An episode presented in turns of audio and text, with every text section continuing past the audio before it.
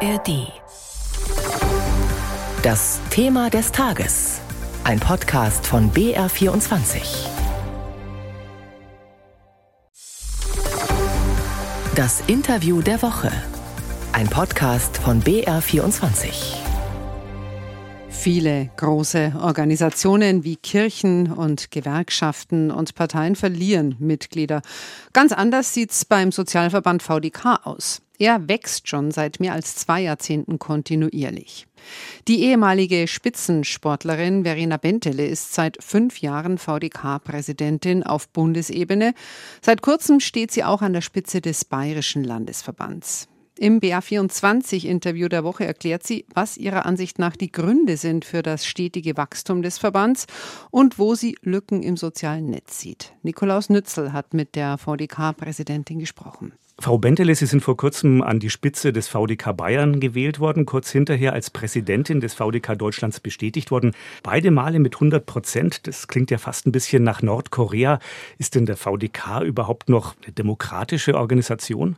Aber in jedem Fall ist der VDK eine demokratische Organisation. Die Mitglieder haben zum Glück meine Arbeit wohl positiv bewertet und die Delegierten, die auf den Verbandstagen in Bayern und in Deutschland waren, haben sich dafür ausgesprochen, dass ich die Arbeit weitermache. Wir haben keine Gegenkandidatin oder Gegenkandidaten gehabt. Das hätte ja jeder machen können. So demokratisch sind wir auf jeden Fall. Hätte jeder antreten können, hat aber niemand gemacht.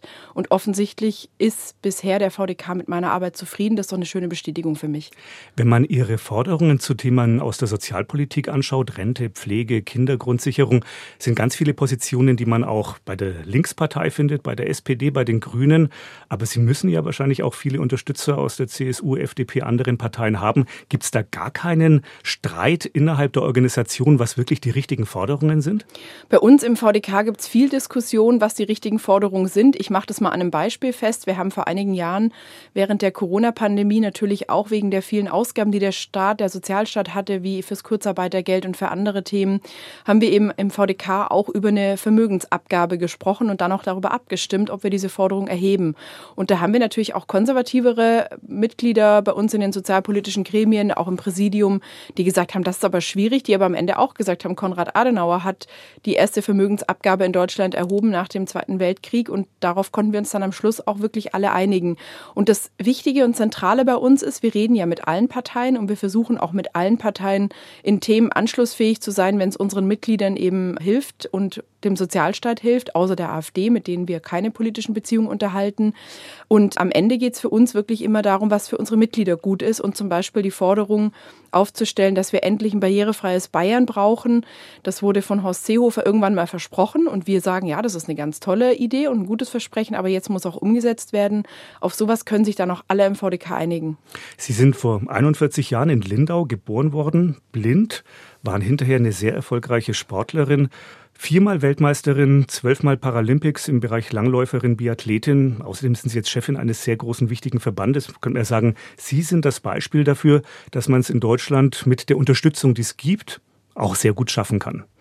Also erstmal habe ich natürlich Glück, weil ich eine tolle Familie habe. Meine Eltern haben immer meine Talente gefördert und haben mich vieles ausprobieren lassen. Das finde ich ist eine tolle Startvoraussetzung. Aber klar, dann hat mir natürlich auch schon unser Sozialstaat extrem geholfen, wenn es zum Beispiel darum geht, woher kriege ich Hilfsmittel. Als Schülerin habe ich von der Krankenkasse mein erstes Computersystem, das eben mir alles vorliest, bezahlt bekommen.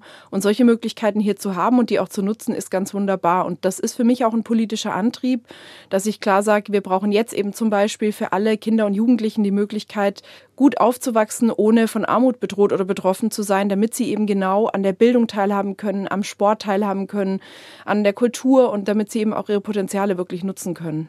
Der Sozialverband VDK ist ja eine der wenigen großen Organisationen, wo die Mitgliederzahlen stetig steigen. In Bayern so seit den 90er Jahren verdoppelt auf um die 780.000. Fragen Sie denn bei den Mitgliedern nach, was ihre Gründe sind, dass sie Mitglied werden? Wir befragen unsere Mitglieder regelmäßig und wissen, es kommen immer mehr aus unterschiedlichsten Gründen zu uns. Uns. Die einen kommen, weil sie eine Rechtsberatung brauchen, weil zum Beispiel ihre Reha, die sie beantragt haben, nicht genehmigt wird und dann brauchen sie einen Widerspruch oder vielleicht auch eine gerichtliche Vertretung und kommen deswegen zu uns. Andere kommen wegen der Rechtsberatung, aber vielleicht auch wegen der politischen Interessensvertretung. Wir haben eben eine Mitgliedschaft und diese Mitgliedschaft hat Erwartungen und Forderungen an uns und die vertreten wir mit voller Vehemenz und das ändert sich auch nicht, wenn wir irgendeine Koalition eingehen müssen. Dann werfen wir eben auch nicht Projekte über Bord, wie zum Beispiel die Pflegeversicherung für alle, wo private und gesetzliche zusammengelegt wird. Das haben jetzt SPD und Grüne gefordert im Wahlkampf. Jetzt ist es wieder nicht im Koalitionsvertrag. Sowas passiert im VDK nicht, weil wir bei unseren Forderungen und Themen eben wirklich bleiben. Aber die Bundesregierung macht momentan eine große Pflegereform, die nennt sich Pflegeentlastungs- und Unterstützungsgesetz. Das klingt doch erstmal ziemlich gut, wenn die pflegenden Angehörigen und diejenigen, die Pflege brauchen, entlastet und unterstützt werden. Wie ist denn da die Bilanz des VDK? Also erstmal klingt Entlastung und Unterstützung in der Pflege nach einem wirklich guten Vorhaben, aber was wir eben wieder mal sehen, dass die Menschen, die über 80 Prozent der Menschen, die zu Hause pflegen und gepflegt werden, wieder nahezu vergessen werden. Und das ärgert mich wirklich maßlos. Wir haben im VDK eine große Befragung gemacht, haben über 54.000 Menschen bundesweit, die uns ihre Vorstellungen, Wünsche, Sorgen zum Thema häusliche Pflege genannt haben und haben das eben ausgewertet. Und wir sehen, dass zum Beispiel über 90 Prozent der Menschen noch keinen Zugang haben zu einer Tagespflegestruktur. Wir sehen, dass viele Menschen von Armut bedroht oder betroffen sind, weil sie eben den Job reduzieren für die Pflege, weil sie eben viel Einsatz zeigen für ihre Pflegebedürftigen zu Hause. Und wenn jetzt eben der Gesundheitsminister und der Finanzminister bundesweit sich nur darauf einigen können, das Pflegegeld um vielleicht fünf oder nur 4,5 Prozent nächstes Jahr zu erhöhen, dann ist das noch nicht mal der Inflationsausgleich. Und mich ärgert es wirklich sehr, dass hier so wenig für die häusliche Pflege passiert. Aber viereinhalb oder fünf Prozent an zusätzlichen Leistungen bedeutet ja gleichzeitig viele Millionen, auf die Dauer gerechnet sogar Milliarden. Deswegen müssen ja auch die Pflegebeiträge ansteigen. Was sagen Sie denn denjenigen, die sagen, ich will aber auch bei meinen Beiträgen nicht überlastet werden? Insgesamt ist natürlich so, dass wir Sozialversicherungsbeiträge brauchen, aber dass wir auch neben den steigenden Pflegebeiträgen wirklich noch mehr Steuerzuschüsse brauchen. Und eine Möglichkeit, um hier wirklich gut an Geld zu kommen, ist eben tatsächlich, dass wir über Steuermöglichkeiten nachdenken. Eine Reform der Erbschaftssteuer und wieder eine Einführung der Vermögenssteuer sind zwei steuerpolitische Forderungen des VDK, wie wir eben auch Geld generieren können für den Ausbau des Sozialstaats. Und eine andere, gerade wirklich pflegespezifische Veränderung, die wir wollen, ist aber, dass die private und gesetzliche Pflegeversicherung zusammengelegt werden, wo die Leistungen komplett deckungsgleich sind, aber wo eben der Unterschied ist, dass die private Pflegeversicherung viel, viel mehr Rücklagen hat wie die gesetzliche. Eine Gruppe, für die sich der VDK traditionell ja auch stark macht, sind Rentnerinnen und Rentner. Es gibt Fachleute, die immer wieder sagen, wir brauchen über die 67 Jahre, die ja jetzt langsam das Renteneintrittsalter werden, noch eine weitere Erhöhung. Ist das vermeidbar oder ist es unvermeidbar nach Einschätzung des VDK? Also einfach nur zu sagen, wir erhöhen das Renteneintrittsalter, ist für viele Menschen, vor allem die mit den kleinen Renten, vor allem eine Rentenkürzung, weil die heute schon oft nicht das Regeleintrittsalter erreichen. Und deswegen finde ich, ist es einfach keine Variante mehr heute, die Diskussion auf eine pauschale Anhebung der Regelaltersgrenze zu konzentrieren und nicht mehr zu gucken, was brauchen eigentlich die Menschen, die unterschiedliche Voraussetzungen haben, damit sie eben am Ende nicht noch weniger Rente haben, weil sie eben früher aussteigen müssen.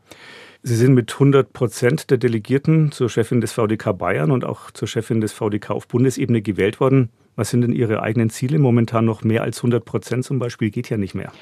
Ich habe ganz viele Ziele. Erstmal will ich die Arbeit für meine Mitglieder, für alle im VDK bestmöglich machen und will mir dafür wirklich hohe Ziele stecken, politischer Natur, jetzt zum Beispiel für ein wirkliches Pflegeunterstützungs- und Entlastungsgesetz zu kämpfen für meine Mitglieder. Das ist ganz wichtig.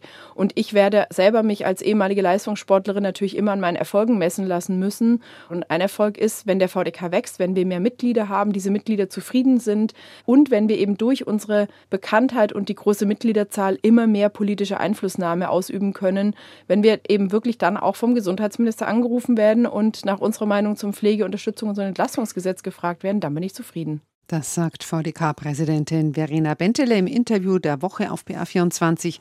Das Gespräch hat Nikolaus Nützel geführt.